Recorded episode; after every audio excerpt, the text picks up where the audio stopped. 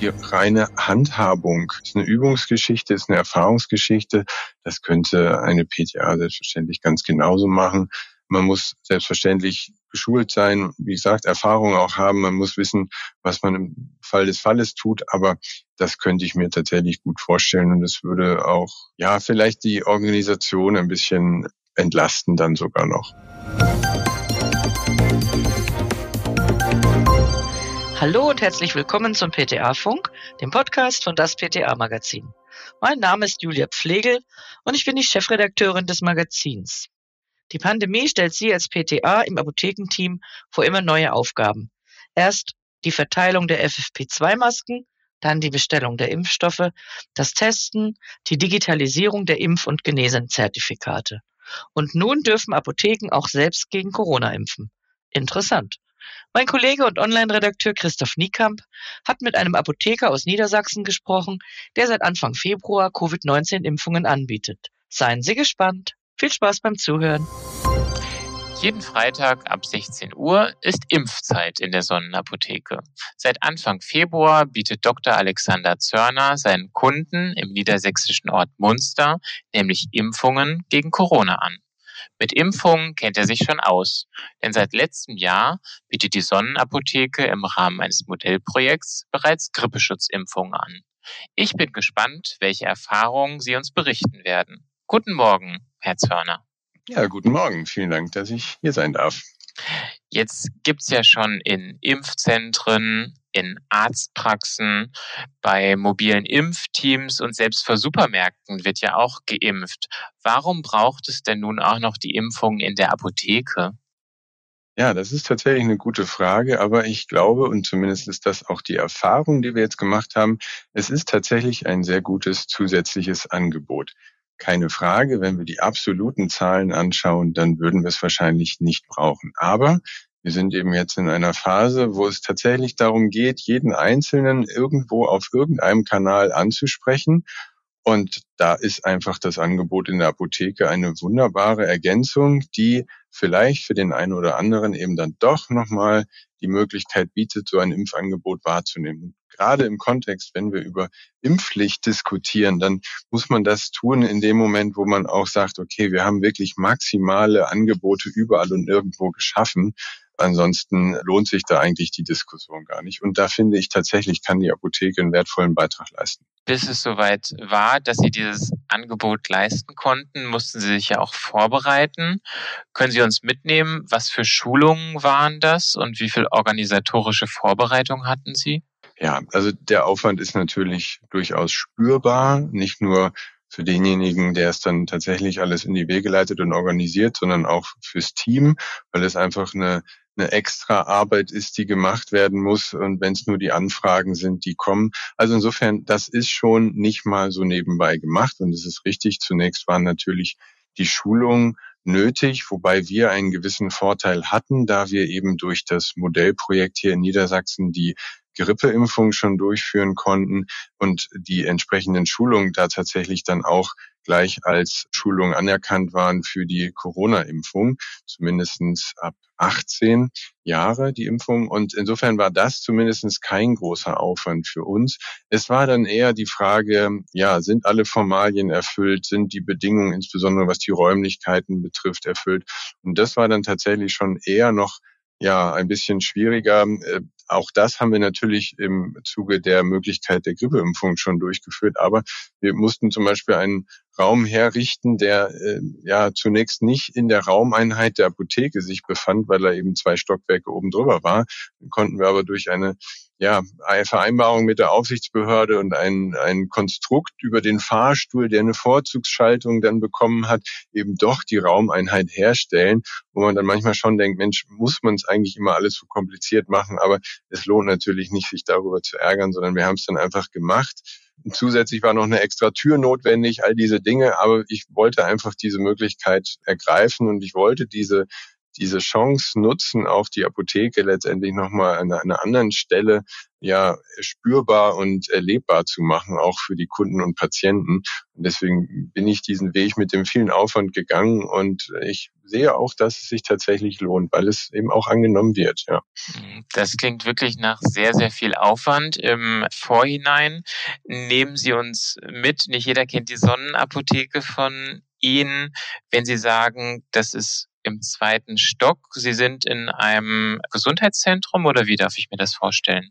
Ja, wir sind tatsächlich hier in dem Ort Munster. Das ist ein kleiner Ort, ich sage immer auf dem Land zwischen Hamburg und Hannover, etwa 15.000 Einwohner und haben hier eine Apotheke. Da sind zwei Arztpraxen noch dabei, eine Gynäkologin und ein Kinderarzt. Die sind tatsächlich im ersten Stock über uns und dann haben wir im zweiten Stock seit eh und je Seminarräume gehabt, die auch ganz schön hergerichtet sind für Teamabende etc. wunderbar geeignet. Und das bot sich natürlich an, weil es auch zum Beispiel zwei separate Räume sind, dann für die äh, äh Grippeimpfung oder generell Impfung, weil man natürlich einen Raum braucht, wo man impft und einen Raum, wo Leute nun warten können, entweder vor oder nach der Impfung. Und das war eigentlich alles perfekt. Mir war eigentlich von Anfang an klar, man kann im Prinzip Leute, die sich impfen lassen, wollen, schlecht in der Offizien irgendwo in einer Reihe aufstellen und kann die auch nicht ins Schaufenster setzen, sozusagen in der 15-minütigen Wartezeit. Also war mir eigentlich klar, wir müssen, wenn überhaupt, diese Räumlichkeiten da oben nutzen.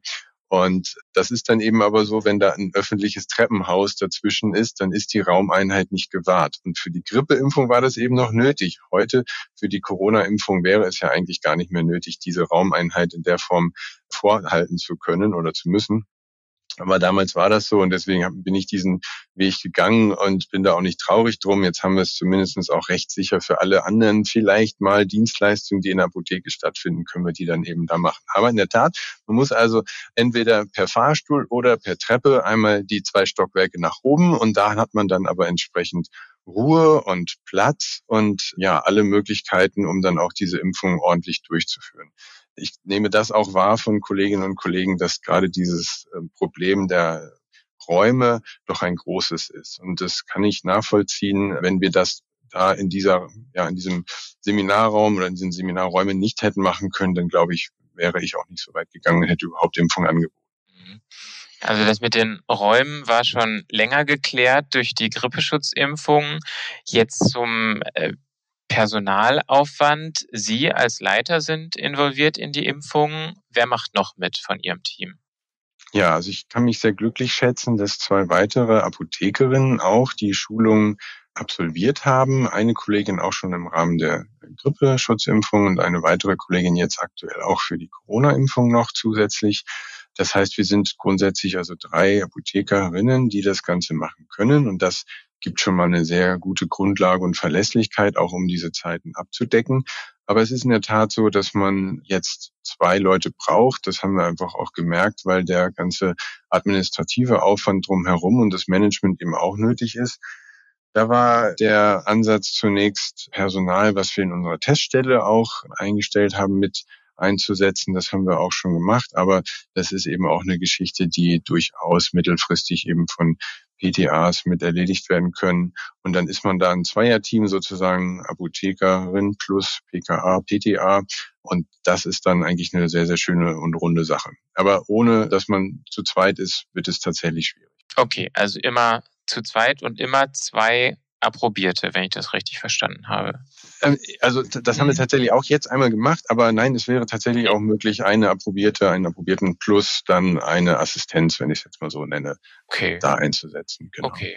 Das heißt, der oder die Approbierte impft und dann könnte auch eine PTA oder PKA die Dokumentation machen. Richtig, denn es ist doch allerlei. Zunächst mal haben wir zwar eine sehr große Hilfe. Wir nutzen da eine webbasierte Software, die also auch die Terminbuchung gut ermöglicht, auch von den Leuten eben selber sehr flexibel und präzise sich dann da einen Termin auszusuchen, inklusive sogar dann äh, der Impfstoff, welcher verwendet werden soll. Dann ist es aber eben so, die Leute kommen dann muss man schauen, sind alle Unterlagen vollständig mitgebracht, ausgefüllt auch. Wenn nicht, müssen die natürlich nochmal ausgedruckt und ausgehändigt werden. Sind ansonsten Personalausweis vorhanden? Ist der Impfausweis vorhanden? Worum geht's überhaupt? Ne, da kann man natürlich schon vorher einmal kurz prüfen, ist diese Impfung jetzt tatsächlich gerechtfertigt oder nicht. Und da merkt man auch schon, ja, das kann nicht irgendjemand tun. Da muss man schon ein bisschen in der Materie drinstecken. Letztendlich geht es dann noch im Nachgang auch um die Zertifikatserstellung. Das nimmt ja auch Komplexitäten an, wie wir gerade merken, was man sich sonst hätte gar nicht vorstellen können. Und das muss schon gewissenhaft gemacht werden, insbesondere dann eben die ganze Dokumentation drumherum. Und ja, also das ist schon eine wertvolle Hilfe, wenn den Teil sozusagen jemand übernimmt und dann auch letztendlich das Zeitmanagement vor Ort macht und im Nachgang nach der Impfung dann wirklich auch guckt, okay, wer ist jetzt nach 15 Minuten fertig, wie geht's dem oder der, kann da jemand entlassen werden, sind dann alle Unterlagen auch abgelegt. Wir digitalisieren die gleich in dem Moment, sodass die Originale wieder mitgegeben werden können. Also in der Tat, da ist schon einiges, was man drumherum zu machen hat. Ja, das klingt wirklich viel. Können Sie das irgendwie abschätzen, wie viel Zeit die ganze Dokumentation vorher und nachher in Anspruch nimmt? Also bei den Impfungen, die wir jetzt durchgeführt haben, war es schon so, dass die, also vielleicht angefangen, wir äh, bieten pro zwölf Minuten zwei Termine an, was natürlich letztendlich dazu führt, dass alle sechs Minuten so eine Impfung stattfinden kann. Und das ist auch in der Tat das, was dann fast nötig ist. Also kurzer geht's eigentlich nicht aber man spielt sich natürlich dann so ein Stück weit die Bälle zu. In dem Moment, wo derjenige dann eben äh, zum Impfen reingeht, kann der andere vielleicht nochmal schauen, okay, ist jetzt hier wirklich die Dokumentation soweit vollständig? Vielleicht steht aber auch schon der nächste da, das überschneidet sich natürlich. Aber also, dass die Leute dann noch eine Viertelstunde warten müssen hinterher, ist durchaus auch eine Hilfe, weil wir eben dann ein bisschen Luft haben, um auch die Dokumentation dann noch mit zu erledigen. Also in der Tat. Und das ist ein absolutes Multitasking-Projekt, weil natürlich man nicht nur eine Person von vorne bis hinten einmal abhandelt, sondern weil es sich ein bisschen überschneidet. Ne? Während der eine noch wartet, ist der andere schon beim Warten und der dritte will gerade noch sein Zertifikat in die Hand gedrückt bekommen oder hat vielleicht noch eine Frage. Also das ist schon, ja, auch da merkt man, dass man eben zu zweit sein muss klar, die Fragen zur Impfung an sich, die klären wir dann nochmal wirklich, bevor die Impfung stattfindet. Das macht also dann die Apothekerin oder der Apotheker. Aber gerade auch dort, wo die Leute warten, entstehen viele Fragen. Und insofern, ja, also diese Viertelstunde, die passt eigentlich ganz gut, um das alles so mit zu erledigen. Super. Was, Sie haben schon gesagt, nur ab 18 impfen Sie. Können Sie das ein bisschen beschreiben? Was sind das für Leute, die sich bei Ihnen in der Apotheke impfen lassen? Ja, das ist tatsächlich sehr, sehr spannend und ein großes Spektrum. Also erstens haben wir gemerkt, dass die Leute tatsächlich diese Zeiten, die wir anbieten, schätzen. Das heißt, Freitagnachmittag ab 16 Uhr, da sind eben die Arztpraxen zu, da sind auch die mobilen Impfteams nicht mehr unterwegs. Die impfen hier in der Regel irgendwo vormittags bis vielleicht frühen Nachmittag. Freitagnachmittag ist vielleicht der ein oder andere tatsächlich schon so, dass er auch nicht mehr besonders jetzt Urlaub nehmen muss oder so. Das heißt, da ist einfach die Möglichkeit, gut zeitlich eingrenzbar.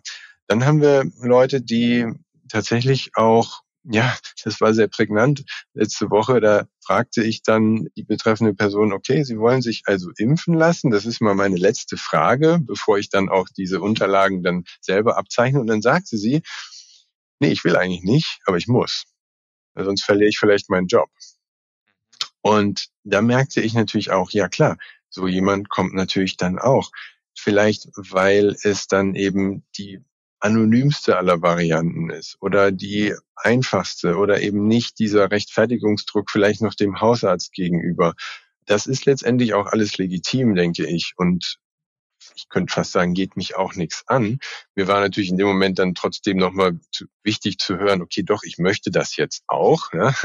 Aber ja, solche Leute sind es dann eben auch, die diese Möglichkeiten wahrnehmen. Es sind aber auch wirklich einfach so ein paar vielleicht Digital Natives, die einfach es schätzen, dass sie sich da online einen Termin klicken können die dann aber auch die Verlässlichkeit schätzen, ja, weil es natürlich auch so organisiert ist, wenn ich den Termin um 16.32 Uhr habe, dann kann ich um 16.32 Uhr da sein, dann brauche ich nicht groß warten und dann bin ich nach 15 Minuten auch wieder raus. Das war zum Beispiel ein Feedback, was wir auch bekommen haben, was sehr, sehr geschätzt wurde.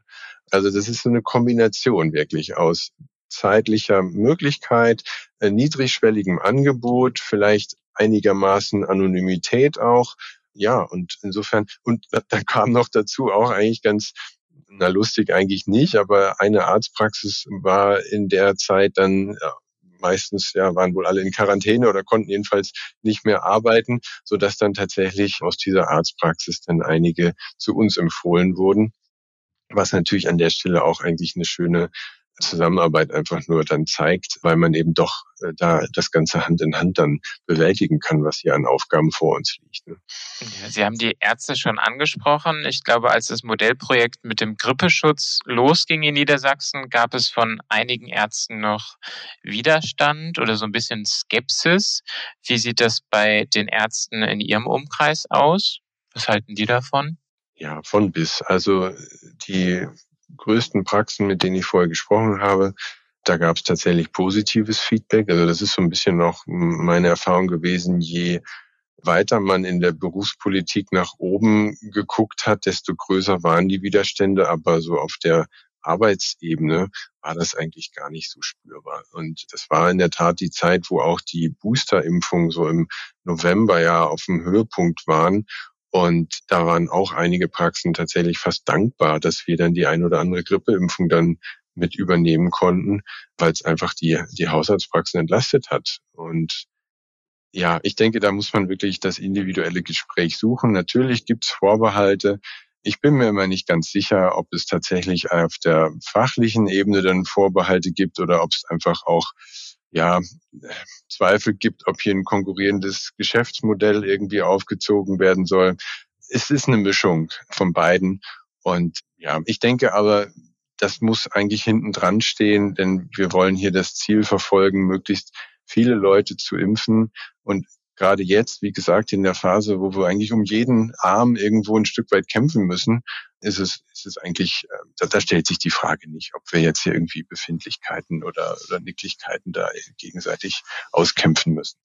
Ja, da ist Kommunikation sehr wichtig und Ärzte und Apotheker sollten da an einem Strang ziehen für das Absolut. große Ziel. Jetzt noch eine Frage, die vielleicht Sie nicht so gerne hören. Hand aufs Herz. Wie viele der Impfstoffweils mussten Sie schon wegwerfen? Ja, auch eine tatsächlich gute und spannende Frage. Also ich kann insofern sagen, komplette, vollständige Vials mussten wir nicht wegwerfen. Aber es ist natürlich so, dass Restmengen übrig bleiben. Vielleicht auch da einmal äh, noch vorweg, wir, wir machen das ja in einem sehr überschaubaren Umfang. Das heißt, wir haben mal angefangen gesagt, wir machen eine Flasche BioNTech und eine Flasche Moderna. Jetzt sind wir so weit gegangen, dass wir gesagt haben, wir machen zwei Flaschen BioNTech und eine Flasche Moderna, weil der, die Nachfrage nach BioNTech doch etwas größer ist, weil jetzt der Viertimpfung eben gesagt wird, na, man soll ja doch lieber den Impfstoff nehmen, den man schon vorher bekommen hat. Also die STIKO-Empfehlung ne, bei der Drittimpfung haben sie ja gesagt, völlig egal, Hauptsache mRNA. Und insofern bleiben Restmengen manchmal über. Und ich kann da auch die Zahlen nennen. Wir haben in der ersten Woche zwölf Impfungen durchgeführt, in der zweiten Woche 13. Da waren wir aber sehr froh drüber, weil zum Beispiel gerade in der ersten Woche drei Erstimpfungen dabei waren. Und wenn dann eine Restmenge an Impfstoff übrig bleibt, die verworfen werden muss, dann finde ich das legitim. Dann kann man einfach nur sagen, okay, da haben sich drei Leute durchgerungen, noch im Februar 2022 ihre Erstimpfung zu bekommen. Dann ist es das wahrscheinlich wert zu sagen, okay, dann dürfen auch Restmengen verworfen werden. Selbstverständlich wäre es für alle mittlerweile eine große Hilfe und Entlastung, wenn es Einzeldosis-Impfstoffe gäbe. Aber die haben wir nicht und deswegen müssen wir mit dem arbeiten, was es da gibt. Ja, und dann ist es eben so, ähm, es, es sind auch tatsächlich Leute nicht gekommen. Also kommt auch noch dazu, diese No-Show-Ups sozusagen, mit dem muss man auch rechnen. Und das gibt's aber auch überall an allen Impfstellen. Wenn ich tatsächlich mitbekomme, wie viel Impfstoffe auch der für die mobilen Impfteams eigentlich vorgesehen war, jetzt verworfen werden musste, weil einfach da der Bedarf so dermaßen zurückgegangen ist, habe ich tatsächlich auch keinerlei Bauchschmerzen mehr dabei, wenn ich einfach sehe, okay, es sind dann vielleicht fünf, sechs Dosen, gerade bei so einem 20er moderner Weil äh, sind dann am Ende über, dann ist es eben so. Also ich denke, das muss einfach mit eingepreist werden letztendlich. Ja, zum Abschluss oder äh, die vorletzte Frage noch. Bisher dürfen ja nur Approbierte impfen. Finden Sie, dass auch PTA nach einer kompletten Schulung impfen dürfen sollten? Ja, es ist natürlich auch ein Politikum. Rein technisch, fachlich hätte ich da überhaupt kein Problem damit. Ähm, ich kann mir das gut vorstellen, dass genauso wie das Konstrukt in der Arztpraxis existiert, wo unter Aufsicht andere als der Arzt, die Ärztin impfen dürfen, das hier auch stattfinden könnte. Also die reine Handhabung ist eine, ist eine Übungsgeschichte, ist eine Erfahrungsgeschichte. Das könnte eine PTA selbstverständlich ganz genauso machen. Man muss selbstverständlich geschult sein, wie gesagt, Erfahrung auch haben. Man muss wissen, was man im Fall des Falles tut. Aber das könnte ich mir tatsächlich gut vorstellen. Und es würde auch, ja, vielleicht die Organisation ein bisschen entlasten dann sogar noch. Mhm. Das ist doch schön zu hören für unsere Hörerinnen und Hörer, die meisten ja auch PTA, dass sie so auch Zuspruch von einem Apotheker erhalten. Zum Abschluss unseres Podcasts fragen wir immer nach dem persönlichen Aufreger der letzten Wochen. Herr Zörner, was hat Sie denn die letzten Wochen so richtig aufgeregt? Ja, ich kann nicht anders als heute am 25. Februar 2022 sagen, dass mich aufregt ist vielleicht das falsche Wort, aber das mich erschüttert und bestürzt, was gerade in Europa, in unserem fast Nachbarland Ukraine passiert. Wahrscheinlich just in dem Moment, wo wir sprechen, fallen da Bomben und fliegen Raketen auf Kiew. Das erschüttert mich, das bestürzt mich, dass sowas möglich ist. Ich weiß nicht, ob aufregen das richtige Wort ist dazu. Ich bin eigentlich eher sprachlos und nehme wahr, wie hilflos und machtlos wir offensichtlich sind und wie hilflos und machtlos man sich selbst vorkommt. Aber ich kann einfach nur hoffen, dass es da äh, vernünftige Lösungen gibt und das Leid verhindert werden kann. Noch mehr Leid, als sowieso schon entsteht. Aber ja, trotz aller Probleme und Aufreger, die man im persönlichen Alltag und Apothekenalltag hat, ist das gerade heute in diesen Tagen etwas, was alles überschattet. Und deswegen muss ich diesen Punkt einfach nennen. Ja, da hoffen wir wirklich alle, glaube ich, da können wir alle zustimmen, auf eine friedliche, hoffentlich bald friedliche Lösung. Vielen Dank, dass Sie sich die Zeit genommen haben und ich wünsche weiterhin viel Erfolg bei den Impfungen. Vielen Dank, dass ich dabei sein durfte. Hat mir Spaß gemacht. Und ja, ich wünsche auch allen Kolleginnen und Kollegen viel Erfolg und Spaß bei dieser neuen, sehr wichtigen und ja, doch, glaube ich, schönen Aufgabe, die wir da in den Apotheken wahrnehmen. Das war unsere aktuelle Episode vom PTA Funk, dem Podcast von das PTA Magazin. Danke, dass Sie zugehört haben. Wir freuen uns über Downloads, Likes und Kommentare. Auf Wiederhören bis zum nächsten Mal.